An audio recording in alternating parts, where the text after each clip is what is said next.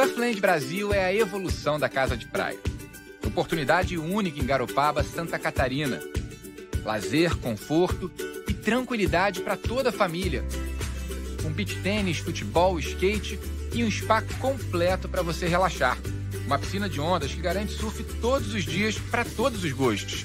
Seu patrimônio seguro, sustentável e inteligente. As obras estão a todo vapor. Não perca! Saiba mais em surflandbrasil.com.br. Salve, salve, boa noite, galera. Chegando aqui nessa segunda-feira, 29 de março, com mais um Surf em Debate ao vivo. E hoje tem aula de história, hein? Com os professores Dragão e Cisco. Esse programa também está sendo transmitido ao vivo no Facebook da Vision Surf, na Rádio Capão Novo FM e na nossa conta da Twitch, na conta do Surf em Debate na Twitch. Uh, também é importante lembrar vocês que amanhã à tarde, na terça-feira, nos, nos, próximos dois dias, a gente, trans, a gente puxa o áudio desse, desse programa para o Spotify. Tá? É, o Surf em Debate tem patrocínio da Surfland Brasil, muito mais que uma onda. Para saber mais sobre esse resort com piscina de ondas, visita o site surflandbrasil.com.br GM19 e, a, e da 77 Board Shop, né, onde tu encontra as melhores pranchas, simuladores, roupas de borracha e acessórios com atendimento personalizado, hora marcada e, dependendo do horário, um café ou uma gelada. Para combinar uma visita e pegar informações, faz contato pelo Insta da 77, é 77 Board Shop. Eu também quero pedir para todos vocês darem um joinha aqui embaixo, ó, clica ali enquanto assiste o vídeo e assinem o canal, ativem o sininho, aí toda vez que sair um vídeo novo, vocês recebem uma notificação, tá? E não esqueçam, claro, da nossa liga no Fantasy da WSL, que por sinal hoje está retomando a perna europeia, não sei como é que tá. Abre hoje a janela, não sei se o campeonato começou, e mas eu quero lembrar vocês de entrarem na nossa liga, que o campeão da liga no final do ano leva uma prancha Oceanside feita sob medida, que é um oferecimento da 77 Board Shop. E hoje tem sorteio vai, vai rolar um kit da Surfland Brasil para quem acertar a seguinte pergunta. Presta atenção. Em que década, tá escrito aqui embaixo, ó. Em que década foram produzidos os primeiros registros fotográficos do surf brasileiro? Manda tua, tua resposta no chat e no final do programa a gente sorteia entre os que acertaram a pergunta e o sorteado vai levar um kit da Surfland Brasil. Boa noite, Marcos. Tudo bom, velho? Boa noite, Giovanni. Muito bom estar de volta aqui com duas lendas, dois caras que são verdadeiras enciclopédias do, do surf brasileiro.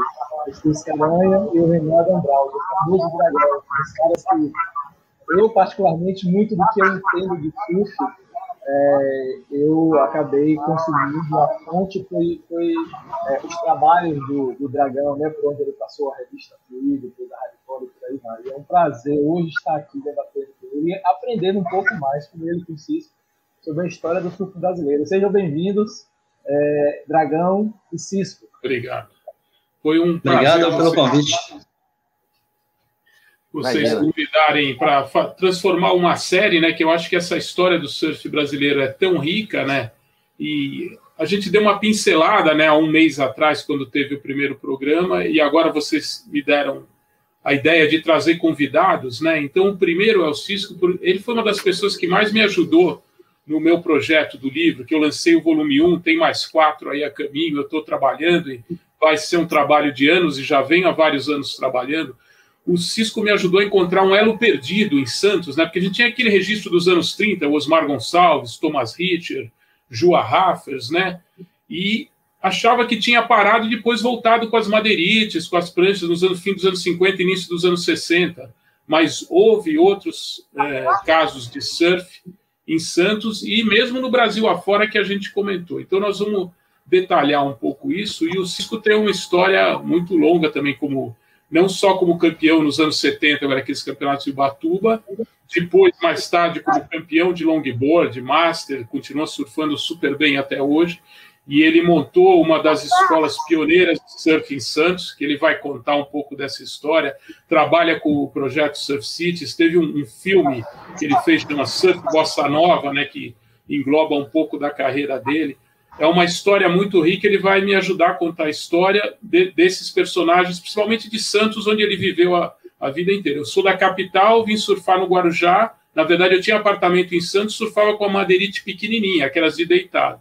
Depois, eu, o surf mesmo, para mim, começou no Guarujá. O Cisco, a vida inteira, acho que ele é uns dois anos mais, mais novo que eu. Eu sou de 1956. Que ano você nasceu, Cisco? Conta um pouquinho o teu início. Como você começou a surfar? Conta aí. Então, uh, Santos, uh, bom, obrigado pelo convite, né? Muito honrado em estar podendo, nesse momento aí dessa pandemia louca, poder falar um pouquinho, aliviar um pouco essa tensão, né? Acho isso importante falar, porque sem a história a gente não seria nada, né? Então, construir a história, ele te traz a, a oportunidade de estarmos aqui hoje. Sem isso, era impossível estar aqui. Eu vou falar um pouquinho sobre as gerações de sacrifício, né? Porque as gerações de sacrifício é que fizeram o surf chegar onde, onde chegou, nossos títulos mundiais, etc, né? São gerações e gerações. Eu comecei a surfar no final dos anos 60, 68.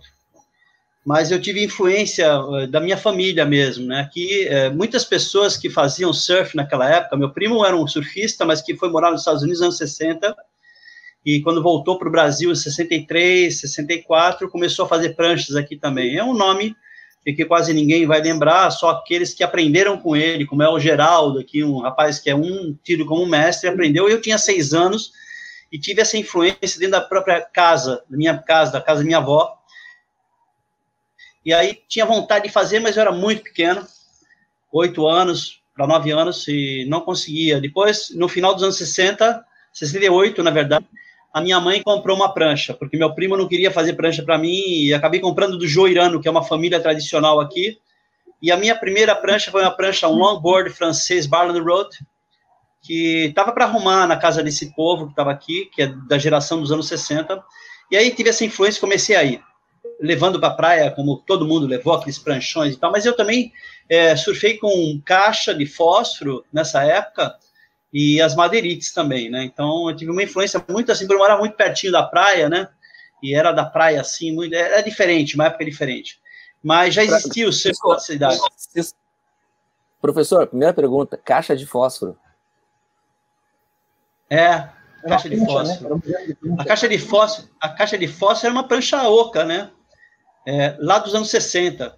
É, é, muito interessante essa história, porque eu, olhando hoje, dando uma revisão assim nas minhas ideias, acho que a influência de que teve nos anos 30, o início do surf brasileiro, até então, que começou na nossa cidade, ele não foi só pontual. Ele, ele durou uma década toda, né? Então, até os anos 50, dos anos 30 aos, aos anos 47, 48, onde eles pararam de surfar, mas influenciaram muitas coisas. E é muito interessante eu falar uma coisa agora, Dragão, porque a hollowboard é uma prancha cara, era uma prancha cara, é, de madeiras nobres, é, que precisava de uma, de uma marcenaria, de um carpinteiro naval, era muito, muito bem elaborado, um projeto muito bem elaborado. E as madeirites, era de, uma, de um pessoal que não tinha dinheiro, como é a caixa de fósforo. Fazer uma, uma, uma coisa menor, mais barata, desse jeito. Mas a prancha oca, hollowboard, Tom Blake, ela era uma prancha muito bem elaborada. Né? Então, a Ali, gente ó. tem uma ideia... É, essa é uma caixa de fósforo que vem posterior àquela de Osmar do, do, do, do hollowboard. Mas aí, fazendo uma analogia, eu acho que no Havaí era parecido. A Olo e a Laia. Para nós, a hollowboard era uma Olo, dos caras que tinham dinheiro, e a lá é a nossa madeirite, porque é da plebe, da, do pessoal que não tinha grana, que arrancava das construções, né? Mais ou menos eu vejo por aí uma analogia bastante perfeita, interessante para vocês saberem. Não tinha que... Aí eu acho que é isso, essa influência que eu tive. É, eu achava, eu achava, quando comecei a surfar, bem pequenininho, é, de uma galera que já pegava onda, que eu era assim, da segunda geração, né, do surf. Comecei a competir em 72, muito jovem, mas eu achava assim que eu era da segunda geração e me tornei da quinta geração. Depois que eu fui cavando a história e o Dragão foi mostrando Sim. também algumas coisas, eu me tornei da quinta geração. E olha que legal, porque a gente começa a cavar e começa a achar as coisas, né? E isso é muito legal, porque a, a história fez a base da construção, a construção sólida do que é a Surf City Santos hoje. Por exemplo, a, a abertura de uma escola pública só foi é, aberta com a fundamentação que nós tínhamos história, que Sim. o surf começou aqui, etc, etc, etc. O surf na universidade é a mesma coisa. Só porque foi fundamentado que havia uma história. Sem a história não haveria nem a possibilidade de se fazer nada. Então, isso é muito legal. Eu gosto muito desse, dessa linha de pensamento, porque vai deixar para o futuro algumas entrelinhas, algumas nuances que ficaram perdidas na história, que o Dragão vai aí alinhar para a gente agora. É, a gente é tem a, a, ideia de que o surf, na verdade, ele começou, ele, ele, apareceu no Brasil nos anos 50 no Rio de Janeiro, né? Mas na verdade, é. É, na verdade, nos anos 30 já tinha surf em Santos, não apenas tinha surf, como tinha mulher surfando também, né? É, e aí Exatamente. Essa, essa, essa, história bacana que poucos conhecem, né? Que é, a Margot, a irmã lá do, do Thomas e tal, eu acho que o Dragão pode falar é. isso melhor pra gente. É, a gente pode começar a colocar uma sequência de imagens que a gente é, tem. Acho legal. Porque assim, o, eu comecei uma pesquisa baseada no, no, primeiro livro que foi feito em 88 e lançado em 89 pela Fluir. Eu até trabalhava na, na Fluir na época, que chama a história do surf brasileiro, foi escrito pelo Alex Gutenberg. Ele escreve o prefácio do meu livro. E o que aconteceu? Existia essa pesquisa do surf nos anos 30 em Santos, e aí a gente sabia. Pode falar, Giovanni. Eu, eu, eu vou fazer algumas interrupções hoje, porque eu, assim, eu, eu tô faceiro aqui que eu tô conseguindo fazer uma coisa que desde o início do Surf Debate eu não conseguia. Eu dei um jeito aqui hoje e eu tô conseguindo ver o chat. E aí é o seguinte, Uau, tem um comentário aqui que eu tem um Pode comentário falar. que eu tem um comentário que eu preciso eu preciso colocar aqui, ó, que é o pô, já, já ficou para cima. O cara acabou de, de, elogiar o cutback do Cisco, diz que é o, é o cutback mais lindo que ele conhece. Peraí que eu vou achar aqui. Olha, que legal. O Cisco é, é, famoso pelo estilo dele, maravilhoso, né? O Fê, o Fê, o Fê é incrível, o estilo como a, Tá na tela aí, Giovanni. Aqui, ó. Tá aqui, ó. Fernando Correia Luiz. Tá aí, ó. Mas o Fê Correia, ele ganhou o campeonato Lightning Bolt. Ah, no primeiro ano da, da Brasp, em 1987, ele foi o campeão de uma etapa emblemática em Pitangueiras, Ai. que o mar ficou gigante, quase derrubou o palanque. Sim, e quem ganhou esse campeonato foi o Fê Correia. Abraço, Fê. espetaculares ali na região do Monduba, no meio de Pitangueiras. É, um Santista, um Santista muito bom, menino muito bom. É. Hoje ele mora lá em Santa Catarina. Então, é. o que eu estava contando, a gente pode começar a colocar as imagens. Teve todo esse início do surf nos anos 30 baseados em revistas Popular Mechanics, Modern Mechanics, que tinham os desenhos das pranchas do Tom Blake. Né? O Tom Blake ensinava a produzir essas pranchas. E, com base nisso, foram construídas pranchas ao redor do mundo, e as primeiras que a gente tem registro fotográfico aqui no Brasil são essas pranchas de, dos anos 30 aqui em Santos, 1937 e 38. Aí a gente tem na, na sequência, o Joa Raffers é o primeiro à esquerda, com a prancha mais alta, depois tem a Margot Richter, o Osmar Gonçalves com essa prancha que tem a estrela, e o mais fortão aqui no canto é o Thomas Richter. O Thomas e a Margot nasceram nos Estados Unidos e vieram muito jovens em Santos. Todos eles trabalhavam no ramo de café, que era uma das coisas que dava prosperidade para Santos, um dos principais portos brasileiros, Santos e Rio de Janeiro, e o café saía do Porto Santos. Então, essas famílias, eles eram jovens na época e tinham perto de 20 anos, um pouco mais, um pouco menos, e foram, esses quatro foram os primeiros surfistas que a gente tem registro aqui com essas pranchas.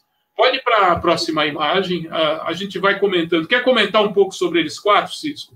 Pode falar. Eu acho que sim, porque primeiro que eles tiveram acesso a uma revista né, do, da Popular Mechanics, é, e eles eram muito jovens. Eu acho muito interessante falar isso, porque sendo jovens, jovens mesmo, de 18, 19 anos, talvez menos, é, eles não teriam capacidade de fazer uma prancha tão elaborada. Então, necessitaram da marcenaria do Simons. O, ben, o Benedito Gonçalves, que era pai Gonça, do, do Osmar, trouxe para o Simons a revista, a ideia é essa, e Thomas teve uma outra influência de uma outra revista, mas a carpentaria naval, na época de Santos, era muito forte, e o Júlio Pus, que depois a gente vai apresentar a foto, foi o cara que tentou, não, que foi o cara que fez essa prancha tão bem elaborada assim para eles. E não foi só uma peça, foram várias peças que ele fez, mas necessitava de uma instrumentação, de uma ferramentaria adequada, de uma leitura em inglês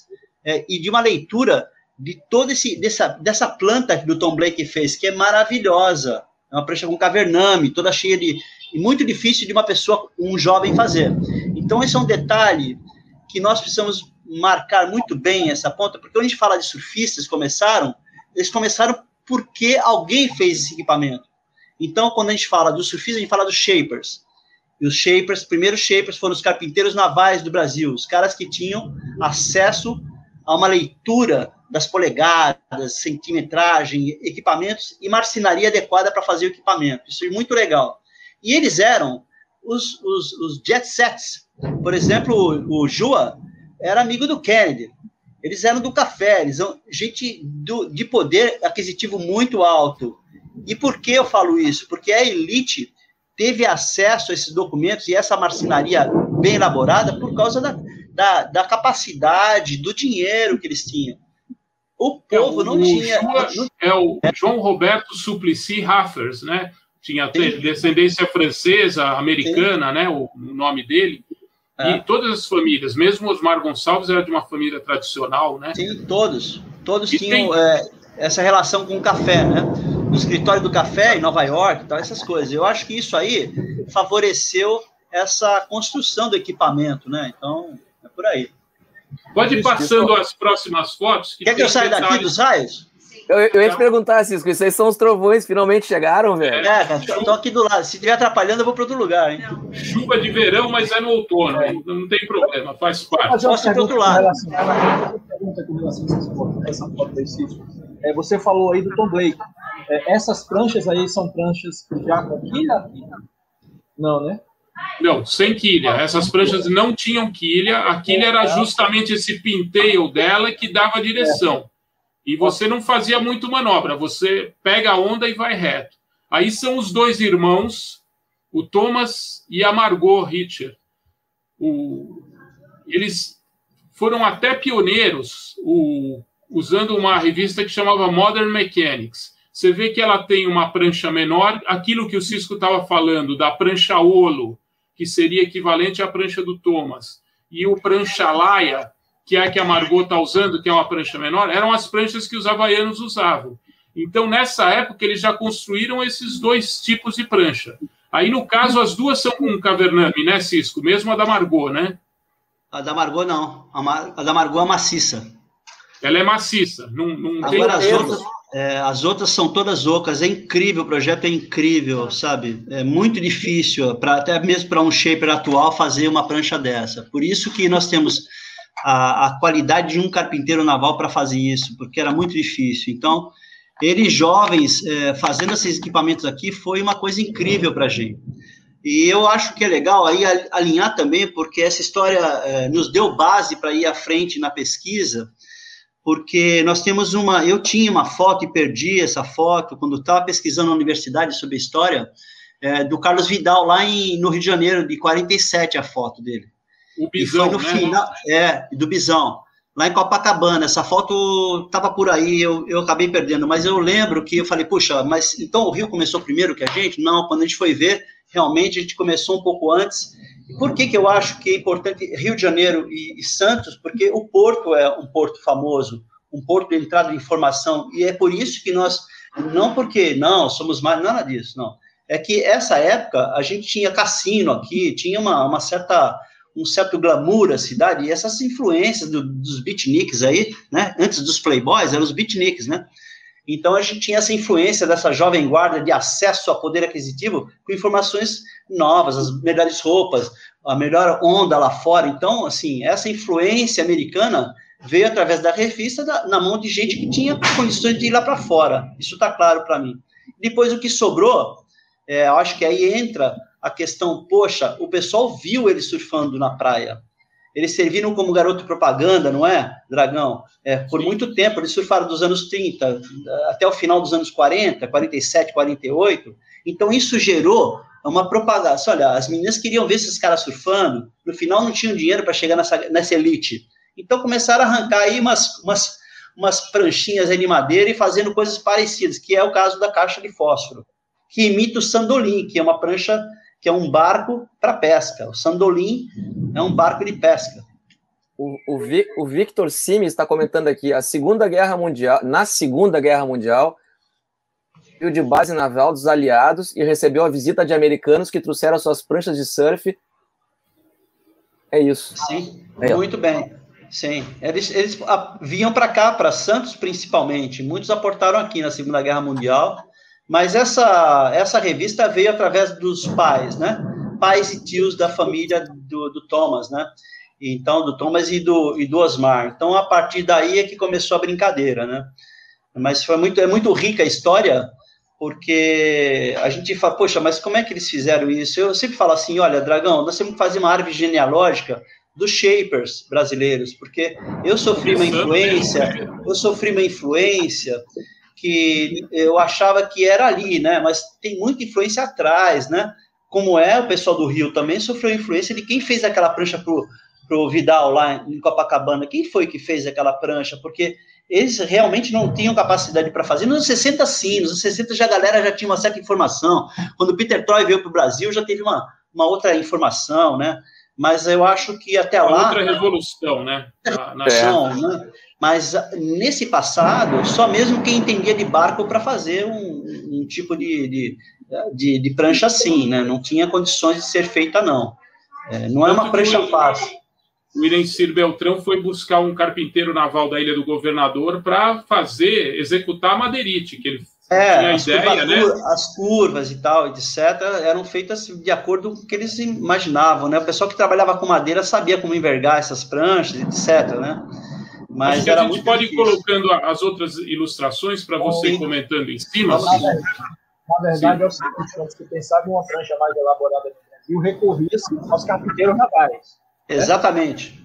Que, era, que eram os caras que tinham, que tinham a noção de flutuabilidade, de direção, dentro da água e tal. Exatamente. E era um processo caro. Caríssimo. Caríssimo.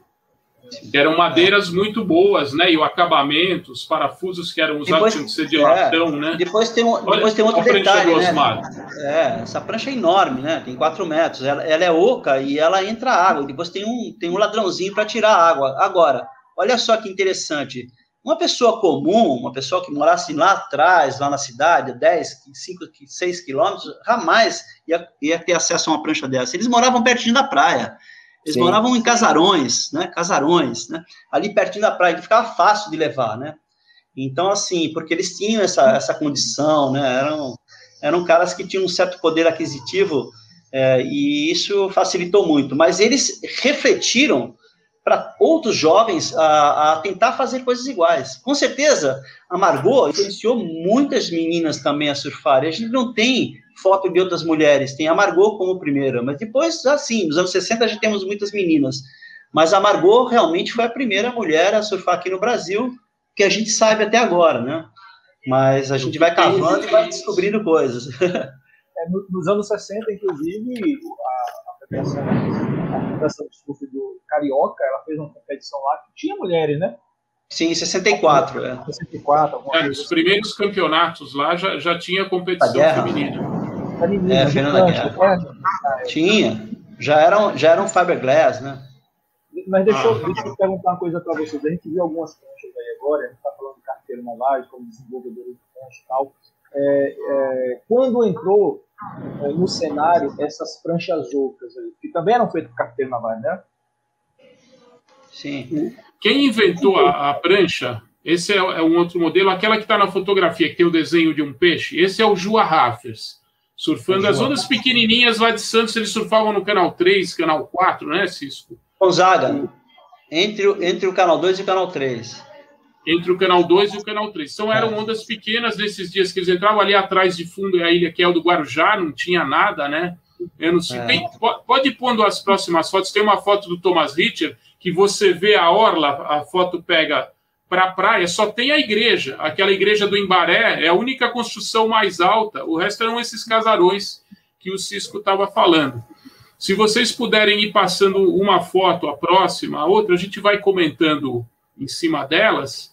E, e aí vai contando a história. O Jua é. era talvez o mais talentoso em termos de habilidade, né, Cisco? Acho que de, ele pegava é. com mais desenvoltura que o Osmário Thomas, né? Sim, sim. O Jua. É, era um cara atirado, né? É, aí pilotava, ele foi piloto e tal. É. é, ele era piloto, pilotou aquele P-54, né? Aqueles aviões de caça americanos, né? Ele foi morar nos Estados Unidos. Ali, essa, é curioso, é. essa é uma página dupla, a abertura do capítulo de Santos do meu livro. Tem aquele Zeppelin, ali é o, é o Hindenburg, aquele famoso Zeppelin, quando ele veio para Santos. Está em cima da ilha muito legal. Essa é foto é muito legal, velho. Tem gente que acha que é montagem, não é, é verdade. Ah, não, é, não é verdade. É. Esse Zeppelin pegou fogo lá na Alemanha? Ele pegou fogo, Sim. uma pena. Esse mesmo. Hindenburg, que é um, o Zeppelin uhum. mais famoso. Uhum. Aqui tem o Jua e o Osmar. Aqui o Osmar está com a prancha maior, que na verdade é a prancha aqui em cima, o Jua Rafa está surfando. E ali vocês têm a, as revistas que eles usaram: Popular Mechanics, Modern Mechanics. E abrindo no livro dá para ver isso. E se vocês pesquisarem na internet, vocês encontram o registro dessas revistas. Eu coloquei no meu blog também, o blog Histórias do Surf. Tem mais imagens no livro Pode pôr a próxima página dupla do, do livro, que continua essa matéria de Santos. Sabe o que, que eu queria perguntar a vocês, Dragão, que está me ocorrendo enquanto Sim. eu ouço essas histórias aí? Vocês sabem qual era a. Fora a questão do surf, o que, que essa galera fazia, cara? Eles eram. Eles eram. trabalhavam, eram da sociedade, eram pessoas pessoas normais que, por acaso, no final de semana, Ô, Cisco, manda desligar esses trovões aí, cara. O negócio está pegando aqui, eu já fechei é. todas as portas e continua. Estou é, ouvindo. Mas tudo bem, vai, vai dar você, você, você, sabem, você sabem dizer qual era o, quais eram os hábitos de, de, dessa galera aí, cara?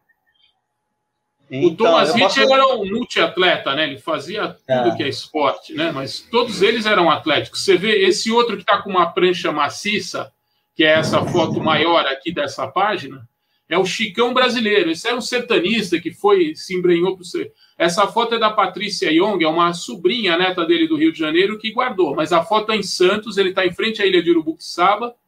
E a outra foto que eu falei do Thomas Richter, que ele está em pé com o braço esticado, você vê que só tem a igreja lá, e toda a hora de Santos, que hoje é cheio de pré, prédio tombado para a direita, para a esquerda. Tem 30, outra foto. Né? É. Cara, o bagulho aqui tá terrível, peraí. não, não esquenta, velho. Não tem problema, vai, vai um trovão e, e, passa. Então, Daqui a pouco é interessante passa. o. Daqui a pouco passa, é uma hora passa. Conta um pouco da história desse pessoal em Santos, como eles viviam os esportes. É, é assim, é que, que eu disse, esses, esses caras é, frequentavam clubes, é, clubes de, de, de, gente com dinheiro. Uh, o Clube dos Ingleses, por exemplo, é um clube famoso aqui. O Clube dos Ingleses é onde trazia essa galera. Eles eram é, vindos dos Estados Unidos, com gente da elite. Tinha os cassinos, eles já jovens não podiam participar, normalmente faziam remo, faziam. É, o clube de regatas oferecia remo, eles faziam muita natação, eram do mar e da praia. Agora, é, era um time seleto, era um grupo fechado, não era um grupo aberto para todo mundo, não. É, nessa época, Santos tinha um glamour muito forte e eles faziam parte de uma elite, de uma família de elite. Então as festas eram festas fechadas, em clubes fechados, clubes como o Rio de Janeiro também era assim. Né? Em outros lugares também, no sul e também talvez no, no, norte do país também, alguns clubes de gente que tinham condições. Então, normalmente se reuniam em clubes como o Clube dos Ingleses, o Clube Regatas da, da Gama, Saldanha Gama, ou então mesmo o Clube Internacional, mas principalmente o Clube dos Ingleses.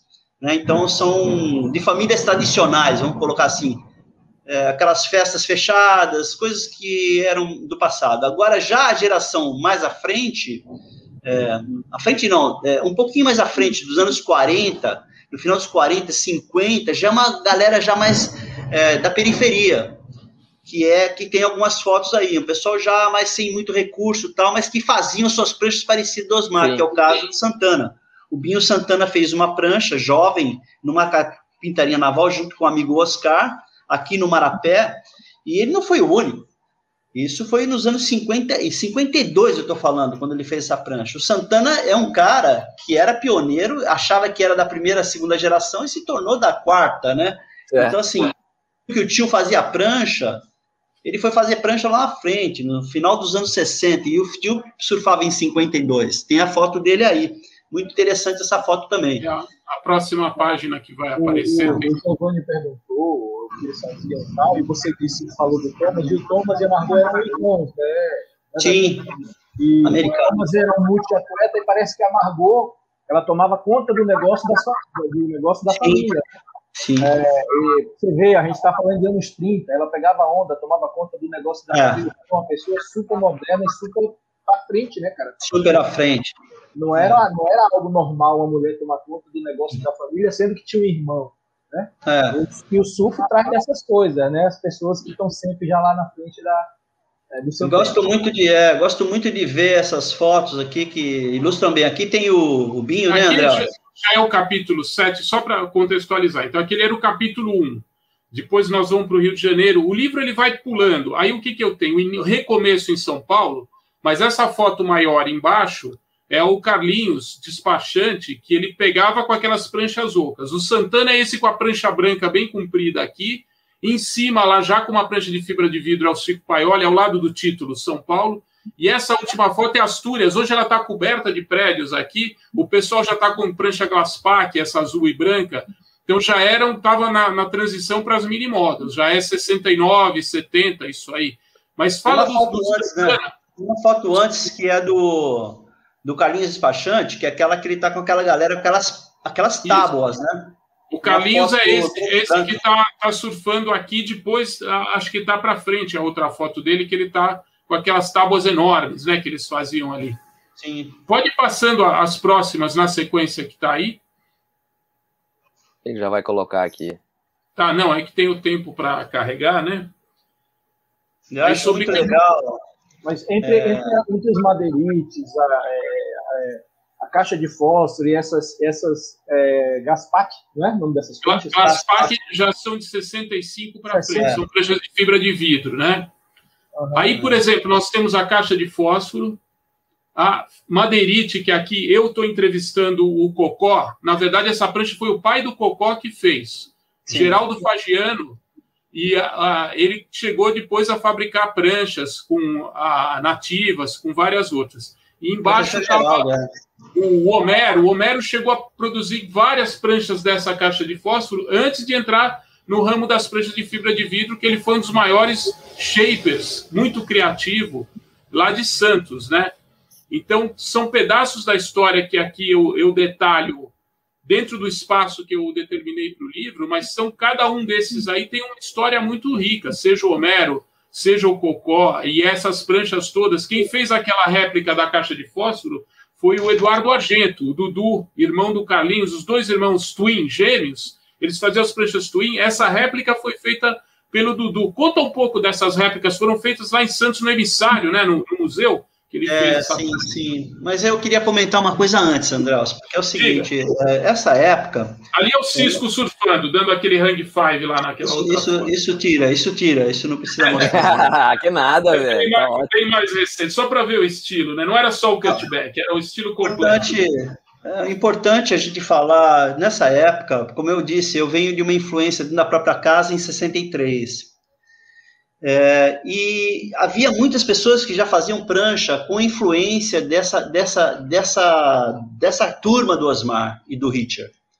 É, as madeirites vieram, depois vieram as caixas de fósforo, e aí entra o pai do, do Cocó e vem o Homero lá na frente, mas antes disso, já tinha uma puta galera que fazia prancha aqui em Santos. E assim, por que, que eu falo que houveram, é, houveram histórias locais, mas os locais quase que não se, é, se comunicavam como hoje a gente tem essas ferramentas fáceis, né? Tira foto, manda um para o outro, não.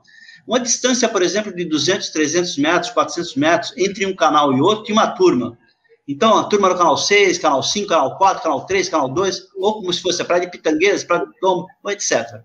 É, e até em São Vicente, né? É, o, que, o que acontecia em São Vicente acontecia quase que ao mesmo tempo é, em outros lugares também. Então, em cada lugar tinha o seu, seu herói, o cara que fazia prancha. Então, é uma história muito rica e muito detalhada. Então, assim, o que a gente tem até chegar às fiberglass é que tinha muita gente que fazia é, prancha de madeirite e prancha oca, que nem essa caixa de fósforo que está aí. Essa é uma réplica.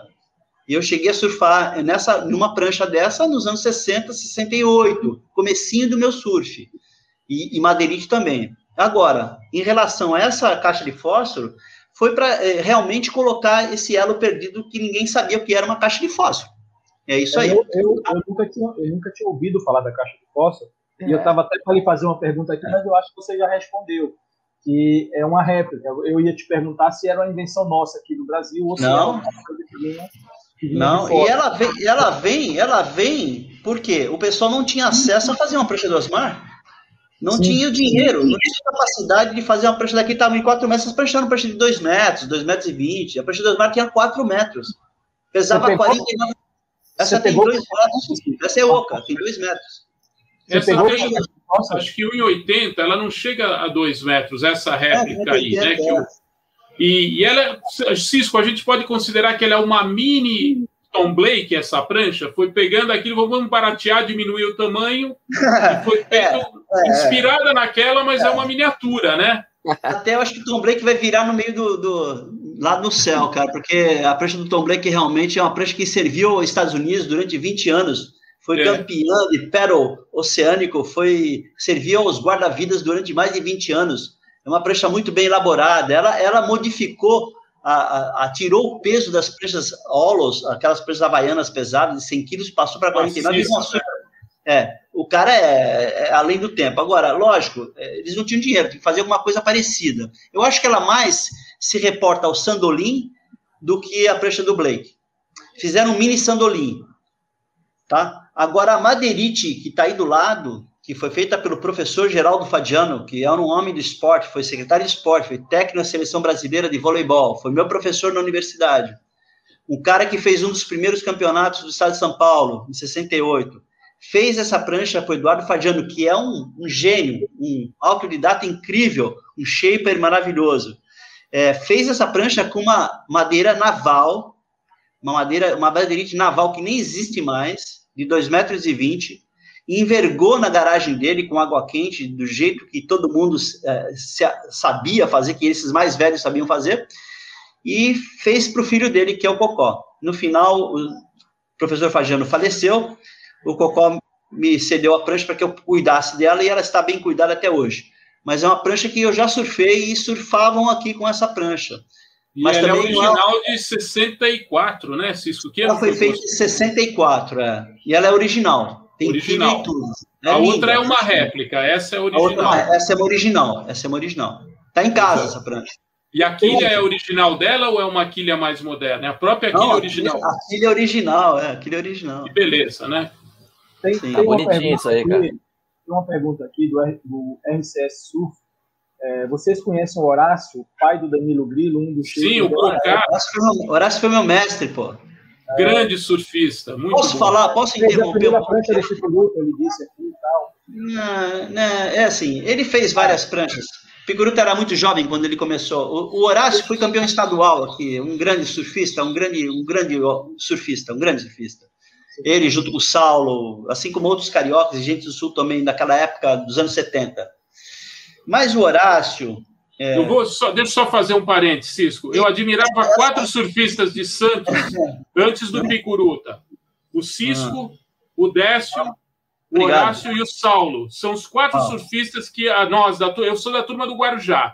Mas esses quatro surfistas de Depois surgiu o Picuruta. Picuruta é hora concurso, dez vezes campeão é. do mundo. O Picuruta é espetacular. Mas o Cisco, o Décio, o Saulo e o Horácio eram os caras que a gente olhava e falava, esses caras são. Tinha o Vagnão, o Coquinho, o pessoal que os irmãos Cagiano, todos bons surfistas, mas esses quatro que eu nomeei eram os melhores que tinham ali. Então, na minha visão, né? Numa visão particular. O Horácio veio uma parte aqui rapidinho, você ah. falou do Picuruta aí, Picuruta e tal, e a, a, semana passada, semana retrasada, né, Giovanni, nós fizemos um programa aqui com o Tec com o Picuruta. E Picuruta, Muito legal. Falando, Tec falando de Tom e tal, e eu disse que não vencia nunca de Tom Curren, eu disse assim, Tec, pô, Tec, tudo bem, não se preocupa, porque é o Tom Curren, porque Tom Curren é uma entidade. E eu estava aqui com uma entidade do surf brasileiro e acabei não falando, porque eu acho que Picuruta tá pra gente aqui no Brasil como tá Tom Curren aí a nível de mundial, né? Picuruta é, é uma entidade Boa. do surf brasileiro, não, não dá para você não dá para você é, quem, quem conhece a história do surf brasileiro é, sabe que Picuruta é, eu acho que a história moderna do surf, Picuruta é a referência máxima até chegar Tec e Fabinho, que foram os caras que abriram a porta para o circuito mundial, né?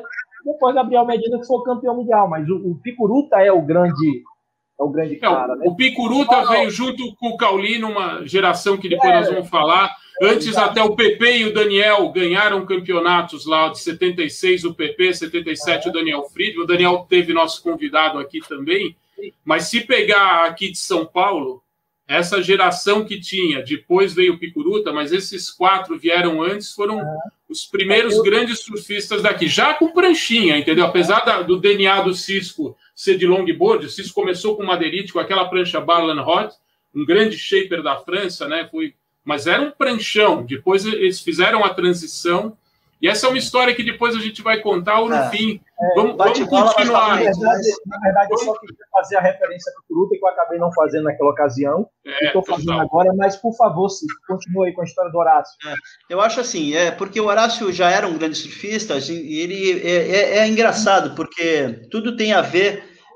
Alguém ensinou, alguém passou. O Horácio foi, foi o cara que ensinou as pessoas, uh, todos foram, de, de, uma certa forma, trabalhar com Homero, né? Mesmo Dudu. É, mas já existia gente que fazia prancha muito bem aqui, que é o Lagartixa, os caras que faziam prancha já com acabamento, o Clóvis da Rose faziam prancha com acabamento. Homero foi um cara, um da 20, vamos colocar assim, um cara extraordinário. E muita gente ia trabalhar. O Horácio aprendeu muito e foi fazer prancha nas garagens. Então, tudo que ele aprendeu com Homero, ele começou a abrir as portas. Aí veio o Beto Loureiro, aí veio o Pascoal, veio uma galera começou aí, aí veio, aí foi se espalhando, mas saiu tudo de uma garagem. O Horácio foi responsável por isso. Eu tenho uma passagem com o Horácio, porque o Horácio, para mim, foi sempre um grande mestre, um grande amigo.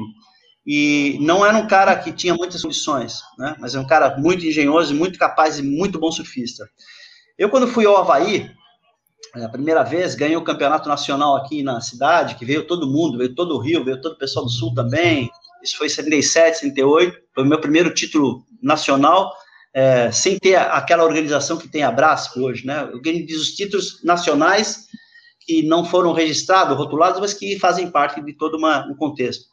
É, eu pedi para o Horácio fazer uma prancha para mim.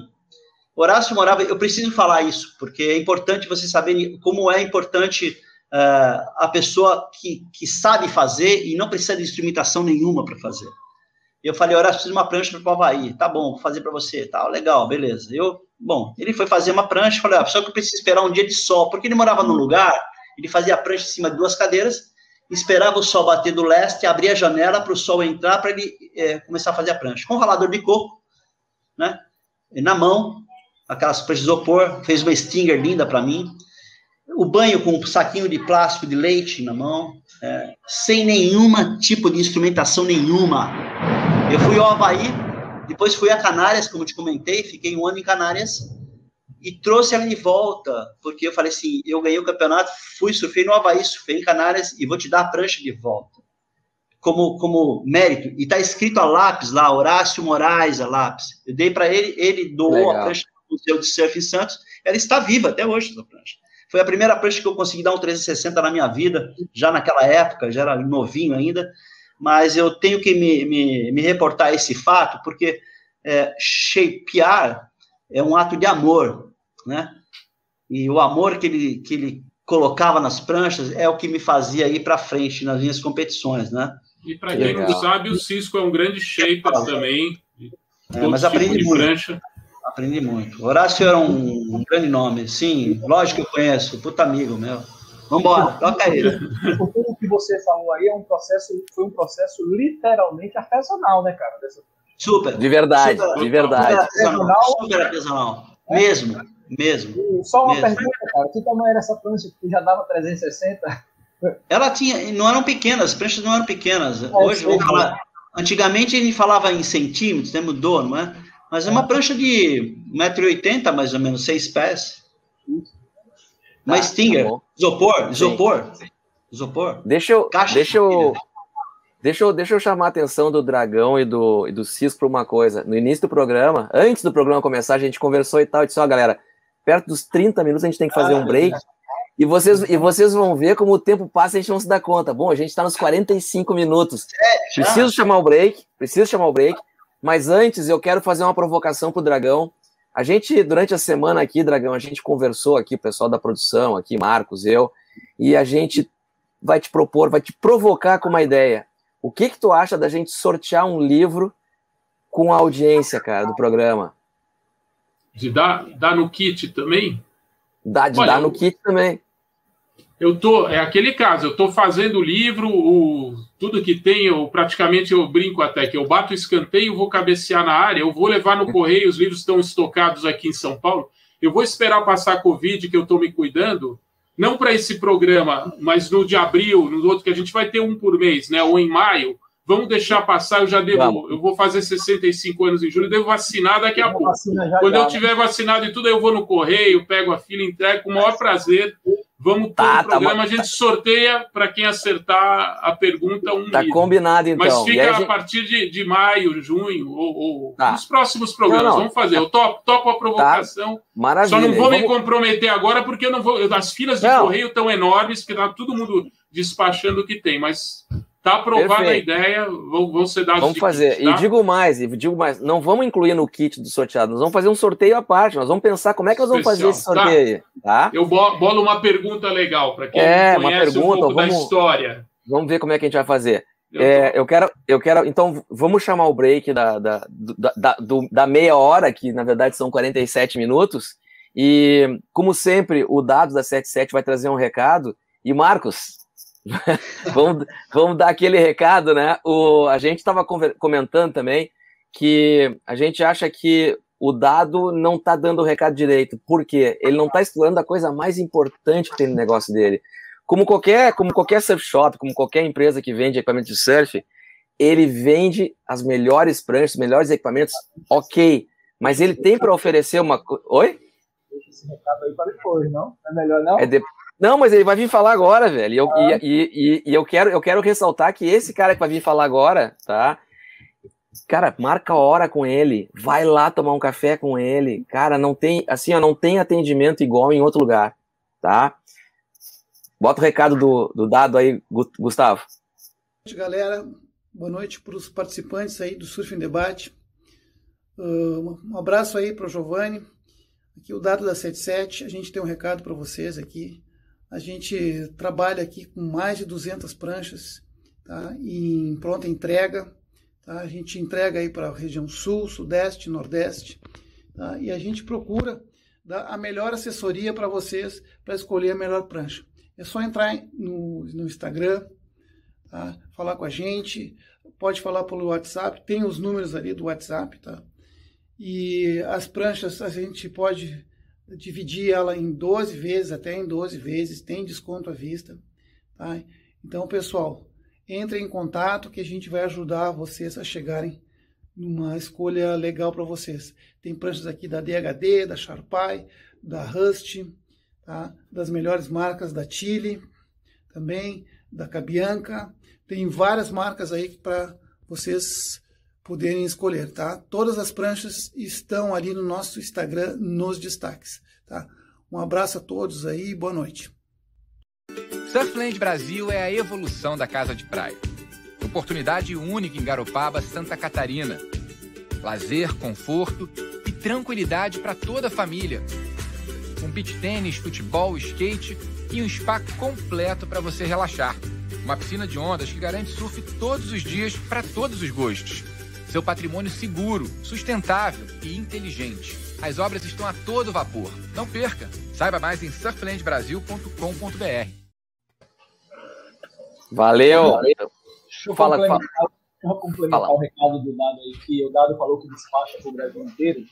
Mas é importante a gente dizer também para o pessoal de Porto Alegre, região metropolitana de Porto Alegre, entrar no Instagram, marcar um horário com ele lá, né? Tomar aquele cafezinho, como você já disse, tomar uma água. Ou uma cervejinha final de tarde, uma cervejinha, bota a prancha embaixo do braço, sente a prancha, o shape da prancha, passa a mão nela, sentir se é a sua prancha, porque isso é importante, né? E você pode fazer tudo isso marcando o Instagram e lá. Você, eu tenho certeza que hoje, eu particularmente, eu Marco Aurélio, eu prefiro chegar numa loja, botar a prancha embaixo do braço, sentir ela, do que pedir entendeu? Então, se você é de Porto Alegre, dá um pulinho lá na 77, vai tomar essa cerveja, esse cafezinho lá com dado e não deixe de comprar prancha, porque você não vai sair de lá sem prancha. Basicamente é, é isso.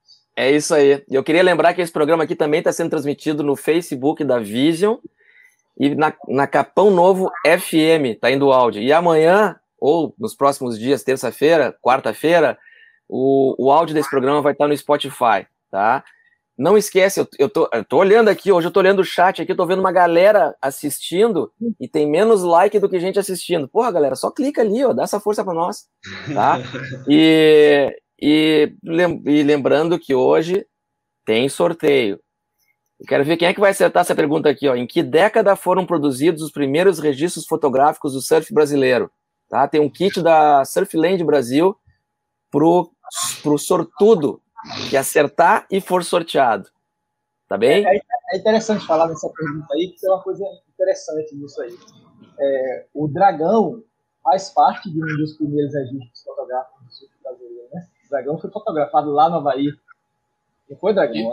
Isso já, já foi no, nos anos 70, né? Eu tive é, o prazer de sair na Brasil Surf, no, no é, na época, edições. A indústria e tal, a indústria da revista, é, né?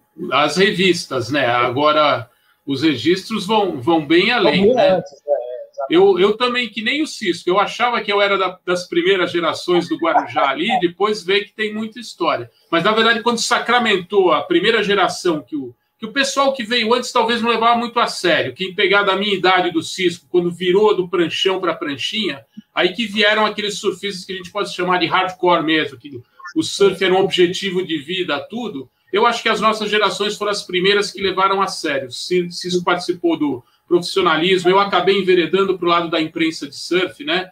É, corri os campeonatos, nunca fui. O meu negócio era mais o free surf, né?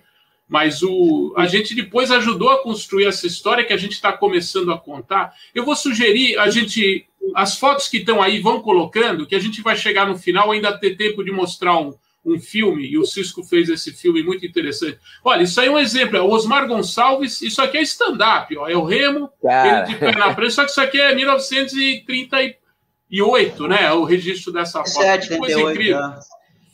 Fala aí, Cisco. É, stand-up é, numa prancha. É, são pioneiros, porque eles copiaram aquilo que Tom Blake eh, falava, né? Então, eles tiveram as informações que Tom Blake utilizava também essa prancha, tanto para os guarda-vidas como para remar, como para pescar, e também colocaram a primeira vela para navegar. Tem foto do Osmar yeah. é, é, com a vela, assim como o Tom Blake também com a vela em cima da prancha e o, navegando o tio, com ela.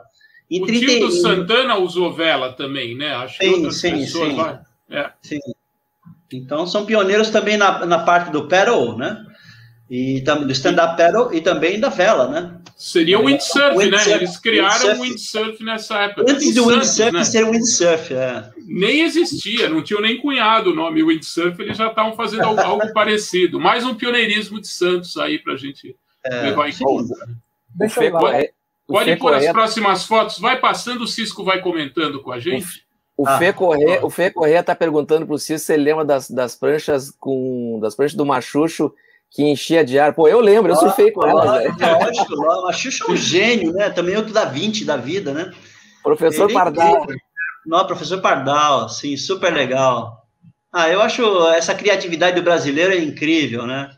Incrível. Aí é, Osmar é legal essa foto. É a estátua do Osmar, né? Ah, o Osmar, isso é em frente à escola onde o Cisco dá as é, aulas dele.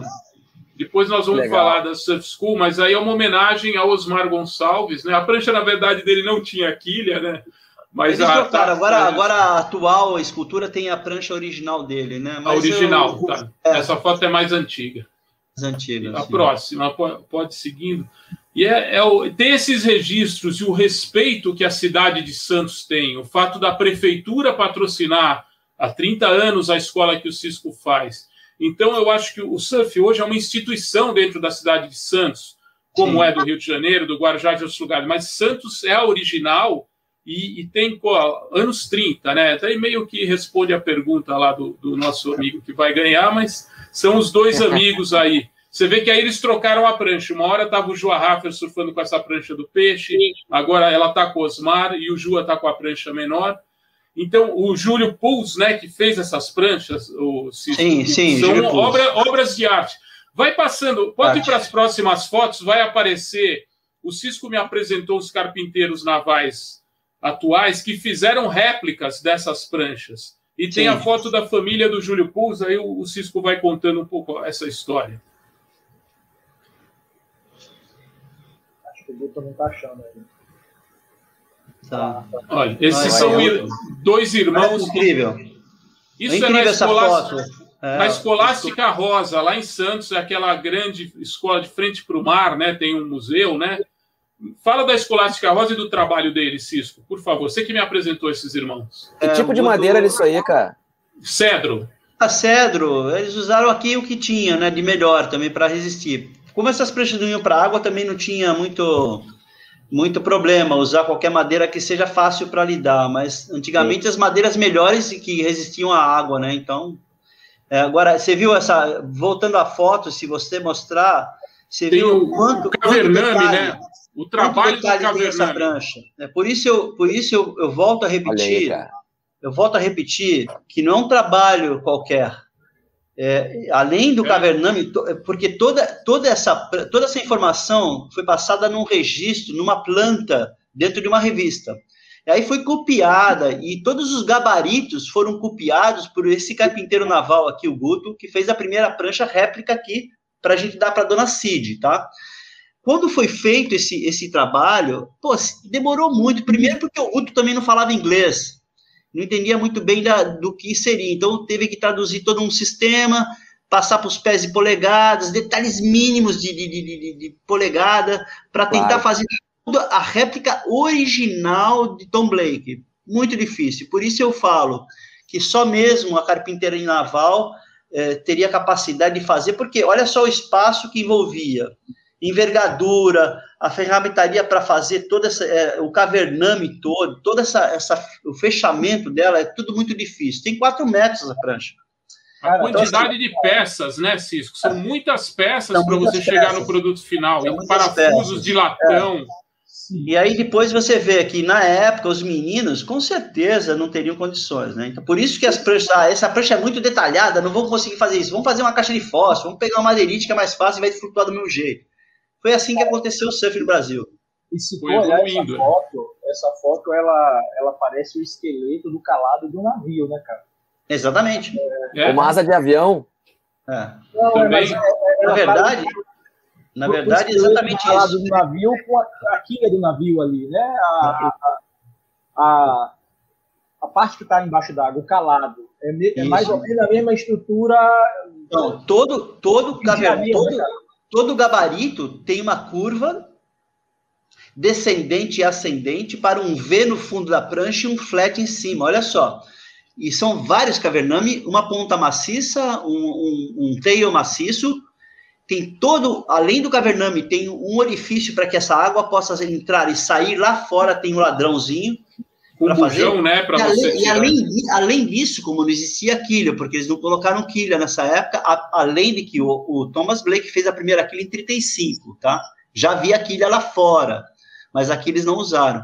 Havia já primeiro puxador, era um, um tipo de uma cordinha, né? mas era um arame, um arame não, na verdade era um, era um, um, um fio de cobre, né? Que agarrava atrás, que tem o original até hoje, eu tenho um original, e era colocado atrás. Agora sim, só mesmo, eu tive que falar, o, a carpintaria naval no Brasil era excelente, né? Então, e esses meninos aí fazem parte ainda de um, de um, de um eles sabem fazer qualquer tipo de, de, de carpintaria naval. E por isso que ele que já era, já era shaper, o Homero já era shaper, Dudu e tal, nunca fuz, conseguiram fazer uma prancha dessa, hein?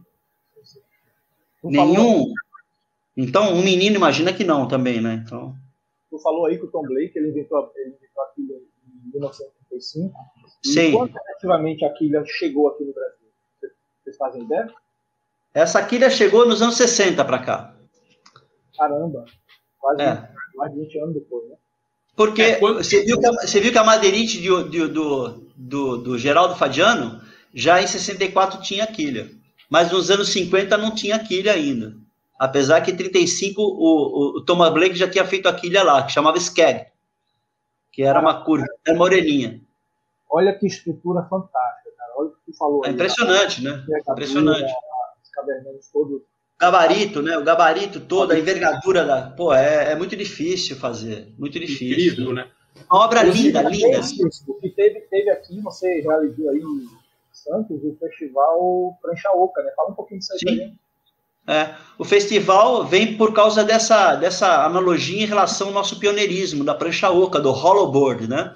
o Prancha Oca ele veio para trazer uma espécie de eh, festival de família, como é o Madeirite Festival, que é organizado por vocês, é, e veio numa concepção de trazer, resgatar a história, resgatar a família e homenagear através do Osmar, de um troféu que é um troféu do Oscar brasileiro do Osmar, para aqueles que tiverem mérito notório sobre o desenvolvimento do nosso surf da nossa, da nossa região. Isso começou com Mark Lund, é, com autorização da família, naqueles festivais que eles faziam em Maresias. Marcos pediu autorização para a dona Cid replicar essa foto do Osmar com a prancha, fez um troféu, e aí o troféu foi é, desenvolvido e doado, dado, né, oferecido, ofertado para aqueles que tiveram mérito. Teve vários gringos também que fizeram e foram homenageados, Bill Hamilton, o Fred Hemmings, alguns brasileiros, eu, Picuruta também, algumas pessoas que tiveram, e aqui nós continuamos, demos continuidade com as pessoas mais locais para trabalhar em cima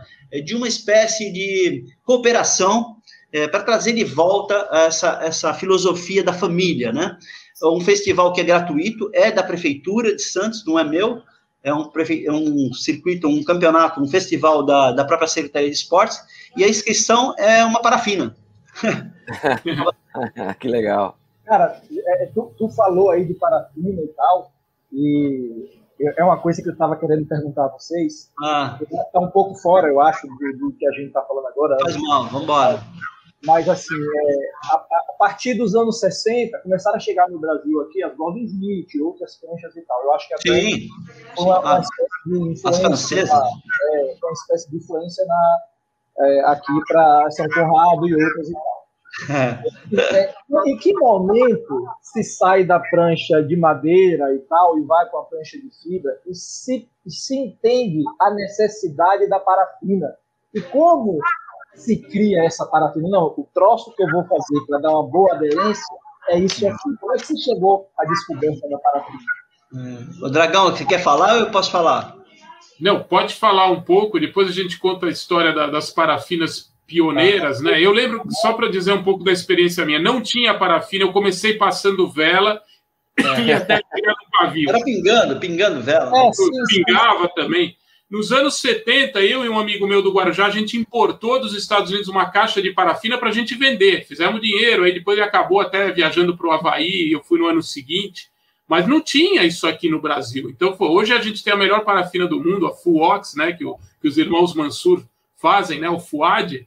Mas vou deixar o Cisco contar um pouco da, da parafina. A, a, a, importância, a importância da transição para a prancha de fiberglass, e aí vem a história novamente da, da, daqueles que tinham é, oportunidade de receber essas pranchas. Aqueles que tinham dinheiro, no Rio de Janeiro, por exemplo, tinham as pranchas da Hobby, né, é, sei lá, Gordsmith e outras, né, grandes marcas, Hansen, por exemplo.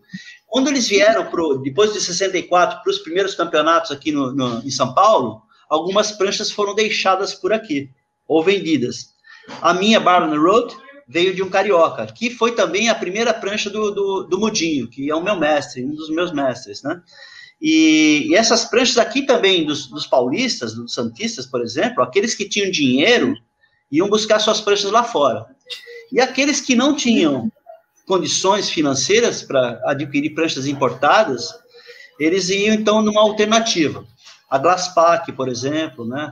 É, tinha outras pranchas morsa, pranchas que eram feitas aqui na própria região, o próprio Joirano, o próprio Homero depois foi fazendo na frente, mas essa veio dos anos 60 para 64 para frente. Isso veio pela influência do Peter Troy. Né? Quando o Peter Troy veio para o Brasil, ele ensinou como se fazia as pranchas de fiberglass, como se usava resina, e depois o, o Coronel Parreira, bem ilustrado no livro do, do é, do, do Andraus. Foi, foi a primeira que, indústria, né? A onde ele começou, então, ele foi aos Estados Unidos, importou essa, essa, esse know-how de lá, começou a expandir, e aí começou a virar uma coisa já, já expansão de poliuretano no Brasil. Né? O, o, o, Coronel Parreira, é, eu lembro de ir na Coia há muitos anos atrás, é, o Coronel Parreira ele era aviador, né? Sim. Isso, é da aeronáutica. Era da aeronáutica. É. Ele tinha. o primeiro bloco para o Brasil. É isso? É. Não, não foi bloco, ele chegou ele expandiu, até expandiu. Fa fabricar os blocos lá. Depois ele, ele passou para o Daniel Friedman, que começou a trazer o Clark Fon para o o Brasil e passou para o Russell Coffin. O Russell Coffin, eu, eu até contei no outro programa, era o dono dessa única prancha, uma prancha Bing, que tinha lá no Rio de Janeiro, que o Peter Troy usou, né? Mas teve é. todo o processo. O Coronel Parreira, eu cheguei a encomendar a minha São Conrado, que foi a minha segunda prancha, eu fui encomendar lá na fábrica dele no Rio de Janeiro. Antes eu tive uma Glasspack em São Paulo, que era um longboard. A minha São Conrado já era de sete pés. E foi toda uma evolução o Mas... que foi indo aos poucos. Mas é engraçado você comentar, porque olha só, novamente nós vamos uh, falar novamente na, na, na classe social, né? A classe econômica. Sim. As é, pessoas que tinham acesso ao poliuretano tinham dinheiro, as que não tinham usaram o isopor. E começou é, a se atrás, principalmente aqui na em toda a região, porque era muito mais barato. E se perdeu muito porque não sabiam se fa fazer prancha. Então, envelopava com celofane, depois usaram é, material de sintético de madeira para cobrir, coisas que foram feitas até para tentar surfar. Né? Então, até que o poliuretano fosse uma coisa mais popular, demorou um certo tempo. Isso demorou. Então, eu tive sorte, minha mãe tinha um pouco de condição, tive um pouco mais sorte, tive uma prancha de poliuretano logo cedo e tal, enfim mas eu lembro que as pranchas eram feitas de isopor e com muita dificuldade, quebravam no meio, ou elas dissolviam com a resina de poliéster, e foi feito assim no Brasil inteiro. Aqueles que não tinham condições, é, realmente ficavam naquela, ah, bom, vamos fazer como agora? então, por isso que foi assim, até, até ela chegar no processo popular, até o Homero começar a difundir, até as outras fábricas, demorou um certo tempo. Então, assim, é, ia-se para Madeirite, olha essa foto que incrível, é. Precisa de madeira aí, né? Na verdade, são tortas, né? Pois é. enormes, né? É, olha o tamanho dessa prancha. Tinha... Isso aqui parece um sandolim até.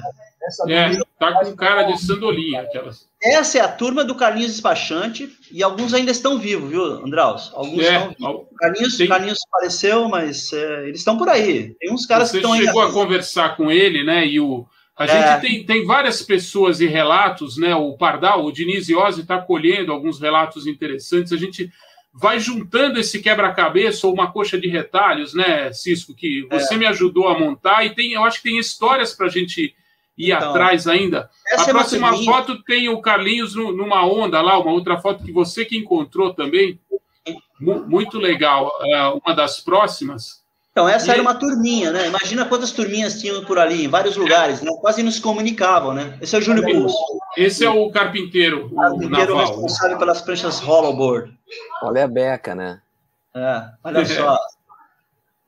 Anos 30, né? Isso deve ser perto da Ponte Pêncil, né? Essa foto é, da família dele. Era perto da Ilha das Palmas ali. É. Francisco, é, mas me fala aí, tá, acabou que a gente entrou em outro papo e tal. E, e a parafina. E a parafina, e a parafina. Então, olha só, eu, é assim, eu posso até falar isso, porque talvez o Andraus não saiba, mas eu, eu fui um dos primeiros caras a fazer parafina aqui no Brasil. Fabricar. É, Essa é, a esposa do, do Osmar Essa, Gonçalves, a dona Cívica, a réplica da prancha que a gente fez lá, que o Guto fez. Mas a gente teve, a gente não tinha, é, a gente soube que lá fora existia parafina, que eles usavam parafina, nós não conseguimos nunca. Então eles falavam, mas eles usam vela. Então começou a se pegar vela normal, vela normal. E eu lembro de sair na, naquelas épocas de festa de Iemanjá pegando vela com meus amigos. É, sério, preta, a marrom, a marrom era mais, a mais macia, aquelas coisas. E enfiava isso debaixo da escola e a professora falou, porra, moleque, tá pegando vela de macumba. Eu falei, meu, é pra passar na prancha. Aí a gente pingava as pranchas, pingava as pranchas, pingava na prancha e ali tentava fazer, mas não rolava, não rolava muito bem isso. Eu acho que vocês já passaram por isso, talvez, eu não sei. Soltava, mas depois, soltava. Aí a gente descobriu, alguém descobriu, não fui eu nem ninguém, que a vela de sete dias, quando a gente comprava e jogava no chão, ela saía um pedaço quadradinho que era mais macio. Começou assim a brincadeira. E as parafinas vieram no, na, nos anos 70. Eu tive informação do Fabrício com, com, através da, da, cera de abelha, que a cera de abelha era usada, e eu e o Décio começamos a fabricar fa parafinas na década de 70. Décio depois com, fez a Sexy Wax, depois foi para frente. Eu até hoje faço parafina como, como brincadeira, né? Mas eu gosto muito. Essa é uma foto do Carlinhos Despachante aqui no canal 1, ó, uma prancha é. hollow em, 30, em 57 essa foto. Você vê que, que quase nasci. não tem prédio ali. Que é, o ano que eu nasci, o cara já pegava onda, olha. O ano que eu nasci. Caceta. Incrível. Mas foi por aí, essa evolução da parafina foi assim. é, fazendo alquimia, essas coisas todas, brincando com vela, né? Indo testando, né? Indo É. testando. É, vai testando, vai tentando, vai tentando, e por erros e acertos vamos. Aí depois eu- é, nós ganhamos uma, uma. A primeira parafina que eu usei, Dragão, foi uma parafina de uma moça que era comissária de, bordo, que trazia irmã de um amigo meu, e que era uma Waxmate number one, incrível, parafina cheirosa, a gente guardava, quebrava um pedacinho, passava um pouquinho para não usar tudo. É uma preciosidade, é. Eu lembro. Ah, Essa é uma foto legal, essa- uma foto de 64, ó. Tem os nomes aí, o Santana, o Cabral, o Luiz Alfredo, João Jerônimo, 13 anos. A idade que o pessoal tinha, 17, 13 anos. Essas pranchas já tinham quilha, tá vendo? Tem uma aqui, tem uma quilha aqui. Uma E são todas madeirites. Essas são Tudo madeirite. de madeirite. Essa foto, Essas madeirites eram tiradas das, das obras, né? Das eram obras, das obras. Né? essa foto ela é em Santos ou ela é no Rio? Santos, Em Santos. Em Santos. Em frente onde é a escolinha. Em frente onde é a escolinha. Porque É. em 64 também aconteceu o, o primeiro campeonato carioca de surf, né? que foi antes da, da federação, né? Foi mais ou menos por aí. Foi quase, quase, quase junto com a federação, né? E aí tem um relato das meninas já estavam competindo aí, Fernanda Guerra, um monte de menina lá no Rio. A Maria Helena Beltrão, né, que É, depois virou esposa do. Isso, meu. Influenciou também as meninas aqui no estado de São Paulo. Aqui nós temos um relato de que é da Renata Polizides, né, Andrade? É, a Renata, o irmão dela, o, o Thomas, era muito amigo meu, grande surfista lá do Guarujá. Essa é a Margot, é uma lá em. Santos, com a, com a prancha dela. Isso é uma postagem do, do meu blog, onde eu começo na Margot e eu vou fazendo um apanhado das meninas surfistas.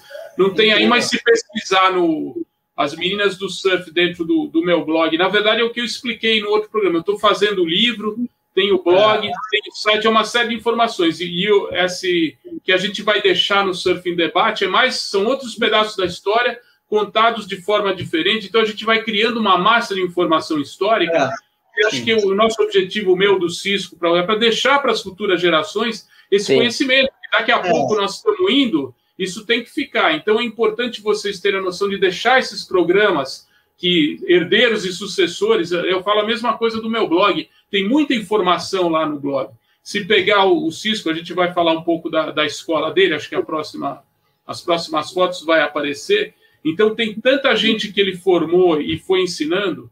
Aí é uma outra postagem do blog. Essa é uma DKV Vemag em DKV. Saquarema. É uma A Vemaguete. perua. A É Vemaguete, que era a perua. Então aí tá o Russell Coffin nessa foto, o ah, Armando Serra, que é o dono dessa foto, essa bermuda que vocês estão vendo com bolso, ele copiou lá do Mickey Dora, do filme Mar Raivoso, tudo, porque não tinha surfwear nessa época. A mãe dele que costurava, uma costureira contratada da mãe dele, ele está preparando e parafinando a prancha. Tem o Geraldo Fonseca. Eu- Era o pessoal que foram os pioneiros que foram para Saquarema com esse carro. Você vê que são longboards antigos, essas pranchas importadas. Sim. E isso é 65, 66, né? Então são todos registros que a gente está colhendo, colocando no blog, tudo, a gente está guardando esse tipo de, de informação, de imagem, né? Acho legal, Dragão, desculpa te cortar um pouquinho, Sim, que essa, diga. essa é quando a gente vai passando para a transição dos anos 60, né, saindo das pranchas de madeira para os 60, já então existem os registros, porque assim, tem o eixo Rio de Janeiro, né, para a região Nordeste, Norte, e, e o eixo São Paulo Sul, né, e aí você tem lá as famílias, né, tradicionais do Sul também, nessa época já, É, com o surf lá, né, Johan Peter, Sefton, etc. Sefton. É, então, E o- tem toda essa galera que fazia já o, o surf lá também como pioneiro lá. Isso, e isso é muito legal, porque é mais ou menos na mesma época que começa a introduzir o Peter Troy com Fiberglass, os primeiros campeonatos, aí começa a expandir tudo nesses polos, né? Primeiro São Paulo e Exatamente. Rio, depois vai E- se expandindo e tudo meio que equalizado. As informações eram assim: quem era mais nômade informava e passava as informações, né? É assim que se, se evoluiu o surf, e até hoje é um pouco assim, tá? E foi Sim, se é o- espalhando pelo Brasil, né, Cisco? Até o De eu uma forma diferente agora, de uma passado. forma virtual, é. Mas aquela Eu- época tinha que se viajar para lá para se passar a Exatamente. informação, né? A família Johan Peter, o Sefton, foram para o Rio de Johan Janeiro, Dahl, viram as né? pranchas de, de, de, de madeirite, trouxeram as madeirites para o Rio Grande do Sul. Daí, quando apareceu a São Conrado, eles fizeram prancha, tinha a fábrica dos Petini, lá no sul. Então era Glaspac, a São Conrado e Petini, Gerdau, que eu né? comentei. O Gerdau também, né? Do, do, do, o Gerdau também. Eles a, a chegaram a investir né, nessa fábrica, na fabricação de, de pranchas, né? O pai Sim. do Paulo Sefton investiu no Ciro Beltrão. Pra, lembra das pranchas Ciro? Ciro, é. Ciro Sim, lógico, y, né? Lógico. É o irmão do Ciro. Eram pranchas muito boas que o, o Fernando Sefton, o pai deles, era era sócio das pranchas Ciro, né? É. E daí foi, foi passando, e foi para a Bahia, foi para o Nordeste, foram, foram para outros lugares. Agora, tem uma foto da, da, escola, a próxima, que é a Escola do Cisco, lá em Santos, e vai ter um filme que a gente vai passar. Eu não sei, já está em uma hora e 16, mas a gente pode Deixa eu... Deixar o Cisco, a gente tem história aqui para mais uma hora de programa, se vocês quiserem. É, onde o Cisco né? trabalha. Fala um pouquinho da tua escola, Cisco, escola radical. O Marcos quer fazer uma pergunta ali. Fala, Marcos. Porque a gente passou a foto da escola de Cisco aí, a gente vai, a gente vai partir para a história do Cisco, obviamente, que é muito rica. Não, tranquilo. E a gente viu uma foto, disse assim, eu sou muito ligado a número e tal. É, amo essas coisas, que aí me veio na cabeça, que eu li no blog, é, que em 65, no Rio de Janeiro, alguém, um, alguém perdeu uma ponte, bateu na cabeça da filha de um general, em plena ditadura. E daí, naquele momento, o curso ficou proibido até um, determinado horário, parece que só poderia surfar a partir das 14 horas, alguma coisa assim. Conta um pouco dessa história para a gente, para depois a gente ir para a história do Cisco. Quer contar, Dragão? Que eu conto aqui também então, como, como passou isso. Ó, eu vou passar. No, no, Rio de Janeiro aconteceu exatamente isso. Uma prancha veio à época da ditadura militar, anos 60, foi, bateu essa prancha, eram pranchões pesados sem cordinha, aí criaram uma restrição lá no arpoador, que era o pessoal tinha aquele santuário deles lá, o pessoal da pesca submarina que começou a pegar com madeirite depois as pranchas, aí houve uma proibição. No Guarujá também, onde eu comecei a pegar, entre a ilha e o Morro do Maluf, ali no canto direito, esquerdo de Pitangueiras, à direita, à esquerda da ilha, olhando para o mar, tinha uma área de surf, o resto você não podia pegar, e a gente não usava cordinha no começo. Em Santos chegou a ter a área de surf também, em restrição, e aí tinha coisa de horário, tudo. No resto da praia você tinha que esperar é, dar um é, fim de tarde para pegar, né? Na verdade, Santos também sofreu uma intervenção militar, nós vimos dessa repressão toda, eu era jovem ainda, mas é, sim, nós ficamos sem poder praticar na, na faixa de areia também por causa de um acidente. É, e, e, era e, perigoso, que a prancha é pesada. E ela pegou no filho de um militar também, machucou muito seriamente, e aí, e aí proibiram. Né? Mas, de qualquer maneira, é uma história mais legal para linkar com a escola, e depois de tudo que a gente conseguiu é, reverter a situação, né? E aí tem várias pessoas, várias personagens que ajudaram a reverter essa, essa imagem do surf, né? É, a, a, mídia, por exemplo, nossa cidade, que foi o Jornal Tribuna, algumas pessoas começaram a comentar e, e ajudaram a liberar esse espaço. É, o surf estava começando, começando a ser, não era nem esporte, nem organizado era. Mas é, em relação à foto que vai aparecer depois na frente da escola, é uma coisa interessante para vocês entenderem. Todas as pranchas que eram apreendidas eram depositadas na escola do posto 2 hoje, que é a escola, naquele posto de guarda-vidas. A porta era aberta, e as pranchas eram quebradas com os pés Nossa. ou com madeiras para a gente não surfar. Não poder Só usar mais. Usar mais. E a gente assistia aquela cena e só aquelas pessoas que, novamente, aqueles que tinham poder aquisitivo, conseguiam recuperar as pranchas, né? Então, hoje, a gente fala que a escola do posto 2 é um símbolo de resistência, porque no futuro é. ela se tornou uma, uma, uma escola dentro de abertura para todo mundo, gratuita, né? vai fazer 30 anos essa escola. Primeira, primeira escola de surf pública do Brasil, né? É, talvez do mundo, né? Porque apoiada pela iniciativa pública, gratuita, é, talvez não tenha conhecimento. De qualquer maneira, é, para me reportar isso, um quarto desse posto é o guarda-vidas hoje. Um quarto. Sim, sim, sim. O, então, essa, essa história da escola é uma, é uma, uma história de resistência, porque no futuro a gente reverteu de uma forma boa, todo mundo junto, guarda-vida junto, filhos de surf e... valorizado, né, Cícero? É, é e, e, tem duas coisas muito legais dentro da história hoje, atualmente, na escola, que é proporcionar o surf para todas as pessoas, é, e principalmente acima de 50 anos. É o nosso melhor projeto hoje, pela prefeitura e apoiado pela Blue Med, que é uma, uma grande empresa de, de saúde, ela oferta as atividades para pessoas de 50 anos mais. Também é pioneirismo nosso lá, porque é uma escola aberta e gratuita. Nós temos mais de 120 alunos com mais de 50 anos lá. Legal, e a escola, e a escola nova, que a escola já tem um ano, que foi o desdobramento dessa para pessoas com deficiência. Né?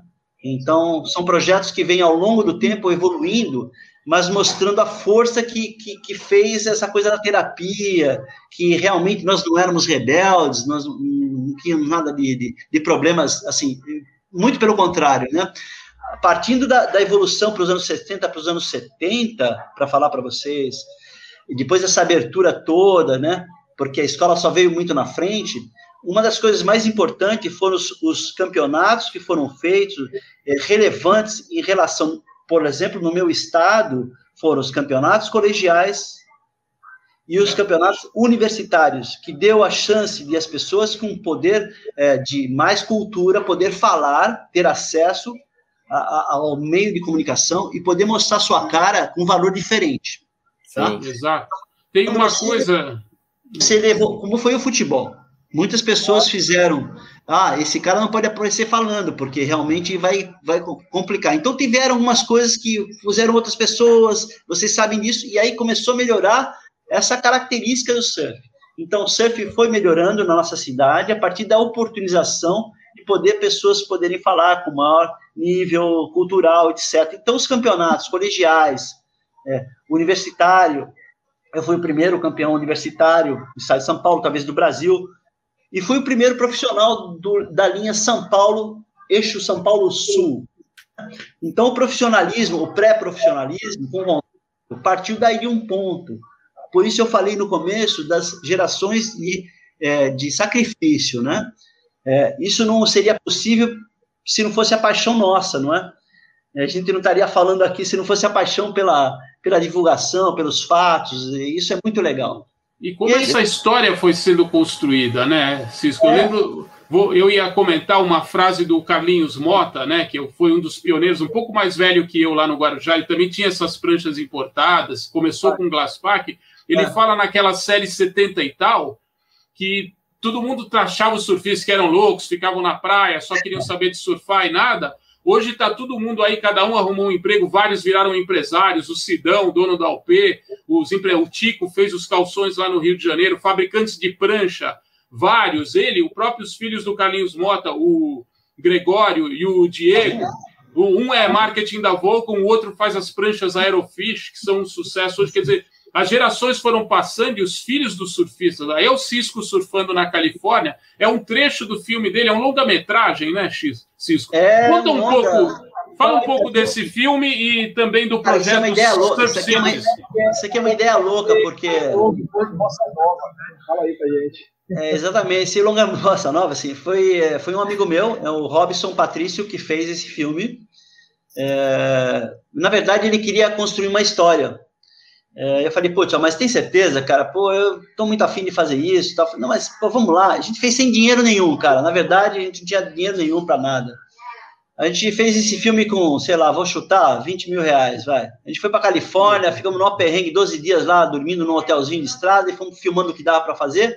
E a gente tinha alguns documentos e vamos contar uma historinha do Cisco. Quero contar basicamente é, o, a minha trajetória com a parte social do surf, não das minhas vitórias, dos meus campeonatos, nada disso. A gente contou uma história de como eu achava que deveria ser, porque era uma coisa para deixar para minha filha e para minha esposa, que era muito importante para mim, deixar um relato da minha trajetória. Então aí no filme mostra as pessoas com deficiência, os meus professores, um pouquinho da trajetória, nossa viagem pegando onda um pouquinho, contando essa história. Eu aprendi muito na Califórnia, eu tomei uma aula na Califórnia, tomei uma aula impressionante. É o berço da cultura, né? Humildade, é. de, de, de, simplicidade, de abertura, de coisa muito legal. E aí eu voltei com muita, com uma cabeça muito legal. E a gente passou o cinema, né?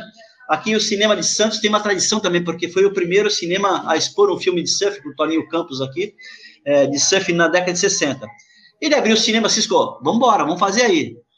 como era gratuito. Mas eu falei assim, pô, não vai vir ninguém, Toninho, vai, libera aí uma sala e vamos embora, vamos abrir a sala. Cara, nesse dia fez uma fila enorme, foram mil pessoas, tivemos fazer três sessões, a gente enlouqueceu. Foi um, foi um filme muito legal, que trouxe muita gente amiga para dentro, numa história bacana, uma história que. Uma história. Numa história de ego, uma história de amor mesmo, uma história de paixão. Que legal, que legal.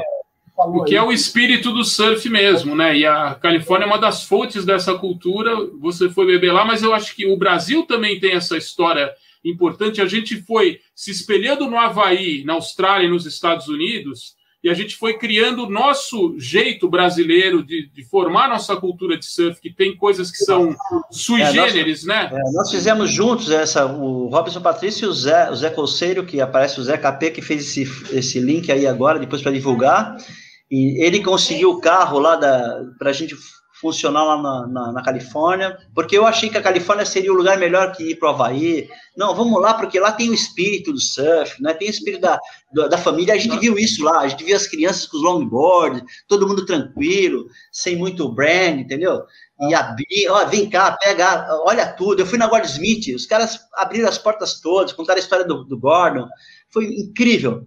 Eu aprendi muito e eu acho que o Brasil ainda tem essa essa característica como a Califórnia. Eu acho que ainda vai chegar esse momento, porque é, essa luta aí, essa, esse sacrifício agora vai fazer uma diferença no futuro, né? Para as pessoas entenderem que é, tem que ter, ter, respeito, tem que ter todos juntos é, no mar, surfando sem muito localismo, sem muito ego, e transformando o surf como ele sempre foi, né? Uma, uma coisa de amigos, de Ohana mesmo, né? Então, uma irmandade, né? Eu acho que tem muito a ver, é, muito significado, programas como o de vocês, para a gente poder ter a chance de falar, né? De mostrar um pouquinho e, em vários locais como é que a gente funciona, né? Sim, sim. Então, aproveitar esse momento. Aí, é, a gente viu aí para a escola que esse ano, né? Está fazendo 30 anos. E, sim. Mas, assim, muito antes da escola, você já tinha envolvimento com projetos sociais. Eu estava lendo é, do, do projeto Omelca, que você dava aulas para crianças com necessidades especiais, autistas, né, crianças com Down, paralisia cerebral, deficiência, deficiência visual e tal. Conta um pouquinho disso aí para a gente. É, é uma história muito bonita de ser contada. Ah, na, na, verdade, eu acho que tudo conspirou. É, na verdade, assim, não é um projeto racional, hein? Aí é uma coisa que eu preciso colocar para vocês. É um, é um projeto por intuição, né? Sim ela, ela foi me levando para isso. Primeiro, porque eu posso falar para você com certeza que eu tive uma influência muito forte, ainda tenho, tanto na minha maneira de surfar, quanto na minha maneira de observar e sentir o que é o surf através do Carlos Mudinho. E tem outros grandes mestres que eu poderia citar inúmeros aqui, mas tem o Carlos Mudinho como uma pessoa de referência na minha vida e isso começou muito tempo atrás. Eu tive um, uma, uma época, eu fui no Campeonato Brasileiro, Andraus, não sei se você sabe disso, mas o primeiro, uh, o, o, ano que, que, que, que, pontuou, o ano internacional do deficiente físico, vamos colocar assim, da deficiência, foi em 1993. 83 ou 93, eu não lembro bem agora. 93 foi. Acho que foi não, 93, isso. 93, eu não lembro, se foi, eu sei que eu estava, é, 93 foi, eu estava dando aula numa escola, e eu fui para Ubatuba, eu não tinha patrocínio, não tinha nada, e eu lembro que eu vi o símbolo do, do deficiente internacional, que era um triângulo com duas cabecinhas assim, eu peguei fiz uma, uma, uma máscara e fiz uma pintura, porque eu não tinha patrocinador, eu falei, ah, eu vou pôr isso aí na minha prancha, mas não foi uma coisa assim, eu acho que eu sempre, eu sempre achei que o sempre poderia dar muito mais do que a gente poderia fazer, a não, a não ser ganhar, ganhar, ganhar, ganhar. E fiquei aquilo lá. Eu dava aula na escola semi-militar, naquela época. Eu tinha me formado em 82, eu ainda dava aula de primeira a quinta série numa escola que tinha muitos militares, e fui lá inocentemente, e a Band me pegou lá e fez uma matéria. Por que, que você está pondo isso enquanto os outros têm umas marcas, aí OP, sei lá, Sandec, sei lá, muitas coisas. Falei, ah, eu acho que, eu falei, eu acho que o surf poderia ter essa, essa essa ponte, né, essa, essa visão mais social e tal. Ah, é? Pô, mas que interessante, legal, e fechou. Só que o pessoal assistiu aquilo. E eu, cara, quando eu cheguei na escola, já queriam fazer uma reunião de paz. Eu falei assim, não, eu tô indo embora. porque a gente, eu ia sofrer uma repressão muito forte, eu não queria isso, abandonei a escola e recomecei um novo trabalho. E no futuro, isso veio na minha mão, caiu na minha mão um grupo de crianças surdas e depois vieram outros com paralisia cerebral, deficiência mental, e eu tenho que me reportar a uma pessoa. Eu aprendi muito é, com uma pessoa, um grande mestre que já não está mais com a gente, que é o Dr. Roberto Ciasco, um terapeuta ocupacional incrível, que me trazia quase 70 crianças com, com todas as patologias para Santos para tomar um banho de mar. Foi aí que eu comecei a aprender o que é a cura pelo oceano. E é por isso que nós avançamos com a terapia baseada em fundamentos e ciência, podemos colocar assim, da talassoterapia, dos benefícios da água marinha, da qualidade benéfica de cura das nossas águas de Santos, né? Porque ela, historicamente, se retrata isso a águas medicinais por causa do tanino, por causa de etc. Então, avançando nesse ponto de vista, com tantas crianças e com tantos benefícios, por que não, então, explorar uma nova escola? Fundamentei bem o projeto, preparei o projeto e forcei uma situação e consegui lograr aí uma escola inovadora, gratuita, para todas as pessoas, com qualquer patologia, apoiada pelo Rotary, com pranchas inovadoras, né, gratuita para todo mundo. Isso foi uma coisa incrível. E essa é a minha função hoje em dia. Né? Hoje em dia, é, eu trato, eu sou uma pessoa melhor, vou colocar assim, é, quando eu faço isso. Né? É quase que a gente pegasse um mar clássico todo dia, né? Então, quando eu vejo um sorriso com as pessoas que não têm condições de fazer uma terapia que é caro dentro do mar e arrancar um sorriso de uma criança, ou mesmo fazer com que esses estímulos propiciem a melhora da qualidade de vida, como foi o caso do Rafael, que voltou a andar, né? A um cego surfar, não porque fui eu, é porque realmente o surf com pessoas amáveis, com pessoas amorosas, a gente aprende e a gente propicia uma, uma, uma autoestima muito alta e com benefícios incríveis, né? Milagrosos, vou colocar assim. Cara, parabéns. Que, que... Cara, é demais. Eu tô, eu tô, eu, eu, eu, assim, ó, a gente, a gente tem que começar a encaminhar o final do programa, né? A gente está aí com é. uma, hora, uma hora e meia de programa. Eu quero, eu, eu, eu, quero te fazer uma. Eu quero assim, ó. Eu, eu quero primeiro te dar os parabéns, cara. Tá? Tudo que eu ouvi hoje me impressionou demais. Conheci uma pessoa fantástica, tá? E esse teu, esse teu discurso final aí só, só comprova, né? Isso.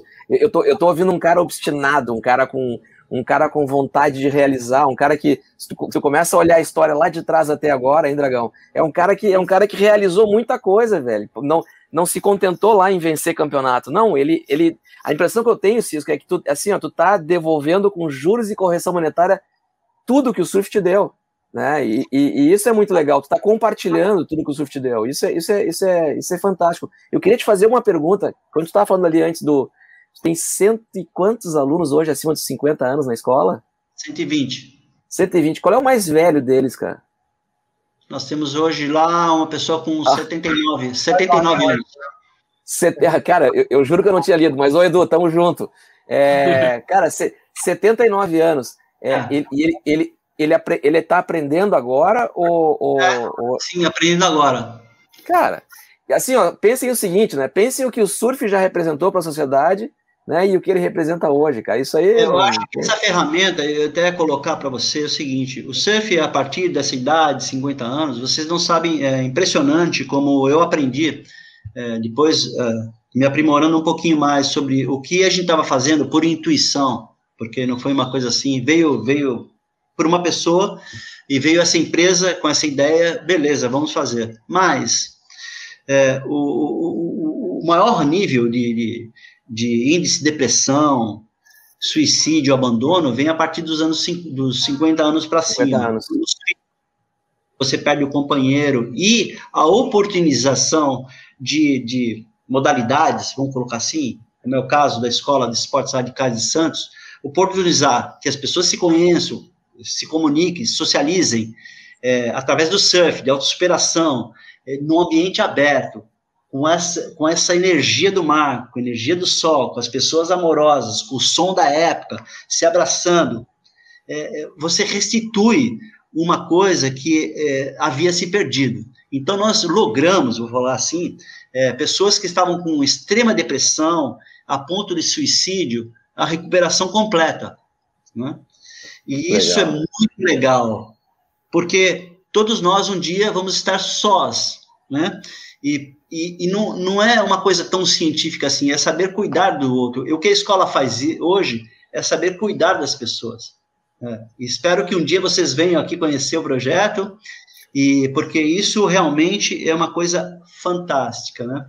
É, a partir dos 50 anos, eu tenho 64, tenho uma família, mas muitas pessoas perderam, principalmente agora nessa fase. Sim. É muito importante que essas pessoas com 50 anos estejam se comunicando pelo WhatsApp, falando sobre surf, aprendendo sobre surf, tendo essa experiência dentro do mar, Puxa, eu queria tanto quando era jovem, agora eu estou fazendo. É, isso restitui a tua autoestima, a sua, a sua coragem de viver. E, e, isso te põe, é muito legal, te põe de novo no jogo.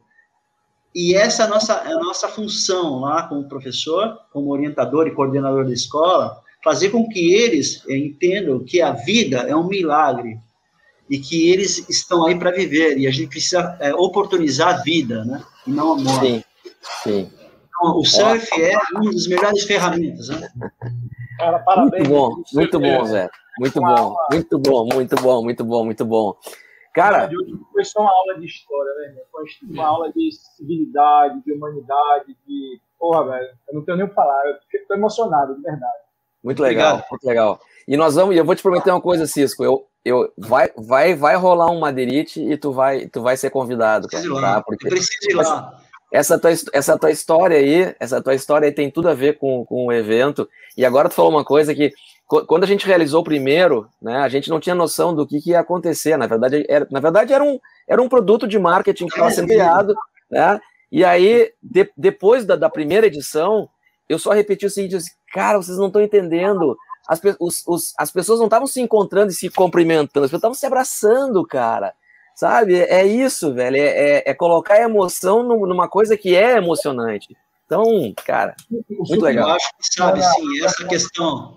Algumas Desculpa. diferentes, né? De, de, de outros esportes, de outros, de outros talentos, outros esportes e tal. Porque hoje a gente está numa época muito de rede social, de querer mostrar, é, mostrar até às vezes as coisas que você não tem.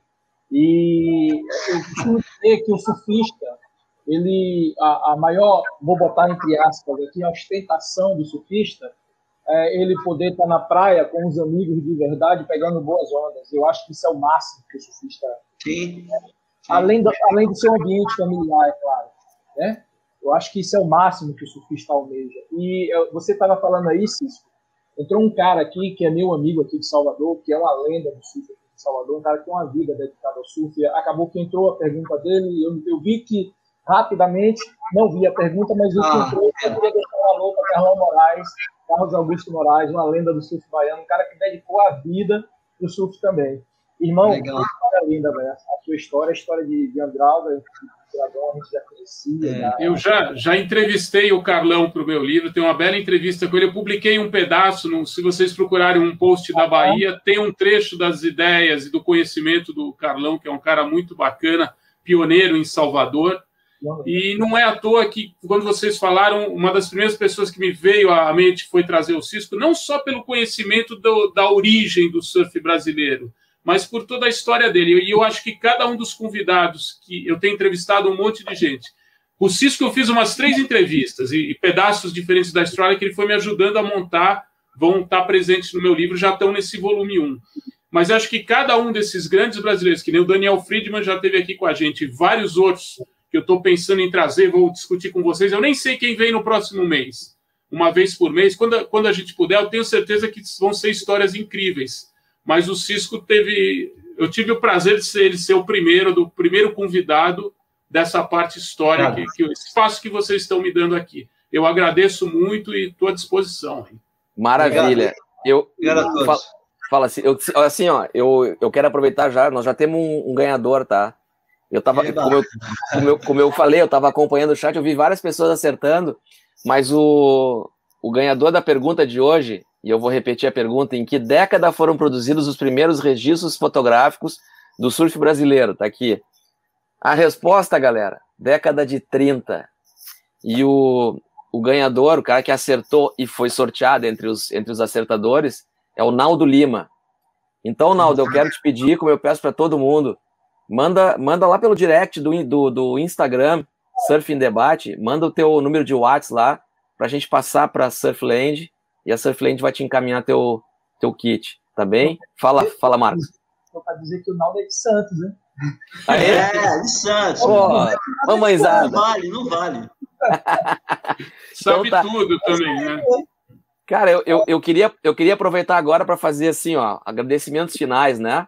Eu queria agradecer toda essa galera que está aqui no chat. Hoje eu pude ver, né? Eu só fico sabendo depois que tinha tantas pessoas assistindo. Tá, hoje eu, hoje eu acompanhei ali, queria agradecer essa galera. O número, o número de likes aumentou, cara. Eu insisti aqui, aumentou o número de likes ali. Muito obrigado. Quero já avisar que na segunda-feira que vem a gente vai ter o capítulo 4 da nossa outra série, que conta a história do, da computação no surf. Toda aquela turma da BitByte, Manos Yu, que tá aqui com a gente no chat, chat Celcinho, Celcinho, Robson, toda Bochecha, toda aquela galera, tá? Segunda-feira que vem eles vão estar com a gente. E eu quero confirmar, Dragão, tu falou o mês que vem, eu quero confirmar que o, o nosso próximo programa, para continuar contando essa história do surf brasileiro, é dia 19 de abril, dia do índio. Tá? Bacana, vai ser. Eu quero Capit... ver se eu trago alguém do, do Rio de Janeiro agora. Vou, vou pensar junto, vou convidar, ver a disponibilidade, a gente tem que ver tudo isso. Mas então é 19 de que seria sempre a última segunda-feira do mês. Mas eu vi que vocês já chamaram aquela expedição dos gaúchos que pegaram Cara, dia... uma Kombi foram para lá, eles vão estar na última semana, dia 26 de, de abril. Dia, eu já vi no que vocês 20, chamaram. No, no, dia 26 de abril, eles completam 45 anos da viagem. Que então, viagem gente... incrível, né? 76, eles pegaram uma coisa. Você soube, né, Cisco? Acho que você viu, eu te mandei o link. Muito legal. Tupinambá, o João Valig teve morando aqui em São Paulo. Você lembra do João Valig, né, Cisco? Pegar onda bem. O pessoal lá do Rio Grande do Sul, pioneiro, ele esteve pegando onda no Guarujá bastante com a gente aqui. O pessoal muito bacana, que também são mencionados no capítulo do Rio Grande do Sul, o capítulo 11 desse volume 1. E o Rio Grande do Sul tem uma razão de ser. No volume 2 eu já vou trazer a Bahia, como a história do surf na Bahia, vai ter o, presença não só do Carlão, como de outros pioneiros lá de Salvador e da, da região. Então é isso, galera. Agradecer vocês é, a oportunidade de ter me convidado e espero que o, esses festivais é, tragam de volta aquelas memórias que nós tínhamos, não competitivamente, não, mas para a gente se abraçar realmente. É, é, abraçar esse pessoal do sul, do norte, né, do centro-oeste, sudeste, todo mundo junto, talvez no Madeirite. Seria uma coisa legal, espetacular. Esse revival, essa nova, essa nova onda de, de novo, que a gente consiga se abraçar, que a gente consiga colocar o espírito aloha realmente, é né, sem ego, né? E que a vida é muito breve, né? Muito obrigado por me convidar. Imagina, cara, a gente que agradece, cara. Eu, eu quero. Eu, é, obrigado, obrigado a ti. Eu quero aproveitar e agradecer, agradecer ao Marcos pela força de sempre e ao Gustavo e ao Pietro, que ninguém está vendo aqui, mas que seguram a onda no, nos bastidores. tá bem, galera? Segunda-feira que vem, todo mundo aqui de novo. Mais uma tá? vez, obrigado pela aula, pela aula de história do surf e pela aula de humanidade que você deu hoje. A gente agradece. É isso aí. Até Aloha. a próxima. Um abraço. Até a próxima. Surfland Brasil é a evolução da casa de praia. Oportunidade única em Garopaba, Santa Catarina. Lazer, conforto e tranquilidade para toda a família. Com beach tênis, futebol, skate e um spa completo para você relaxar.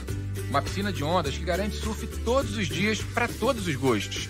Seu patrimônio seguro, sustentável e inteligente. As obras estão a todo vapor. Não perca! Saiba mais em surflandbrasil.com.br.